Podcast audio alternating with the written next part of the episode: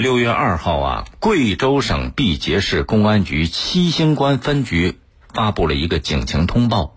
这个警情通报的内容是关于员工没有完成工作目标被公司惩罚吃蚯蚓。奇了怪了，经过调查，这事发生在五月二十五号，没有完成工作目标的一个员工李某被公司惩罚吃蚯蚓。李某因为不愿意吃蚯蚓。改为罚款五百块钱。媒体报道这个事儿，你说简直是天下之大无奇不有啊！没有完成工作目标，罚他吃蚯蚓，有违人类饮食的常识啊！虽然说这个做法、这种惩治的措施是为了激发员工的斗志和拼劲儿，敦促员工完成工作目标，你的初衷是好的。可是他是个人呐，激励员工的办法有很多，你干嘛非要逼人家罚他吃蚯蚓呢？这不仅是对员工的不尊重，也是对员工心灵和身体的双重伤害，这就是侮辱员工的人格啊！所以也涉嫌违反治安管理处罚法，当然需要受到惩处。另外，按照劳动合同法的规定，用人单位可以制定相关规定来考核员工，但是绝对不允许制定，呃，诸如体罚、侮辱的规定来惩罚员工。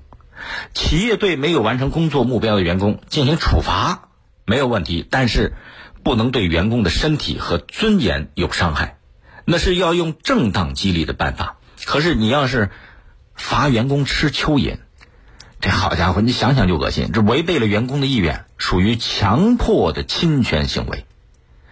特别是到现在为止，蚯蚓不是人吃的东西。惩罚员工吃蚯蚓，像强迫员工喝尿一样，这不是单纯的激励，这是变态的、不道德的惩处。这和体罚员工没有任何区别，属于劳动用工违法行为，应该禁止，并且应该受到惩处。员工没有完成工作目标，他有多方面的原因，当然这里边有员工本身自己的原因，可是也有公司自身的原因啊。比方说，你这工作目标是不是定的太高了？员工是不是努力不够？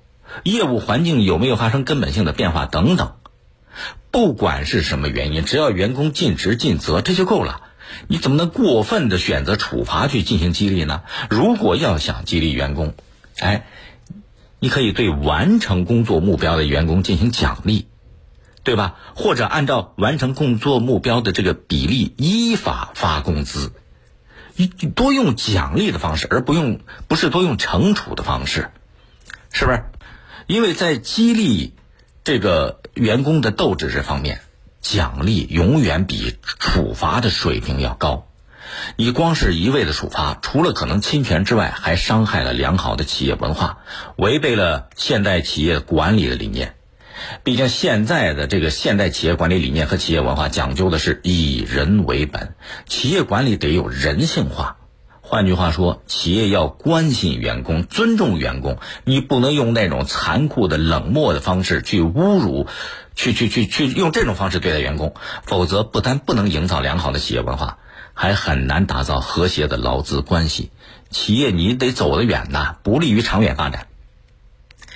问题是。你像这种不明智的励志行为啊，惩处行为，它不是个案。呃，之前有这个贵州遵义市啊，一个装修公司罚员工吃虫子、喝尿，还有沈阳有个公司，这都是媒体报道的。呃，这公司有两名员工雨夜当街爬行，用跪爬来惩罚激励自己。啊，虽然说这些。这个励志行为看起来都是自愿的，但是自愿要打引号了。大多数这员工是因为害怕自己不这样激励自己，他可能饭碗就没了。所以他不是真正的自愿行为。哎，公司你就不要拿这个自愿来作为非人性化处罚员工的借口。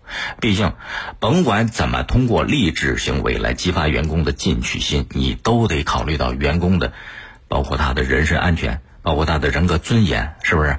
不然那就脱离和舍弃了社会常识和生活底线，底线没了，你去要求员工吃虫子、去喝尿进行激励，初衷再好，这也是不文明的，和现代社会的发展、和生命规则、法律规则都是相悖的。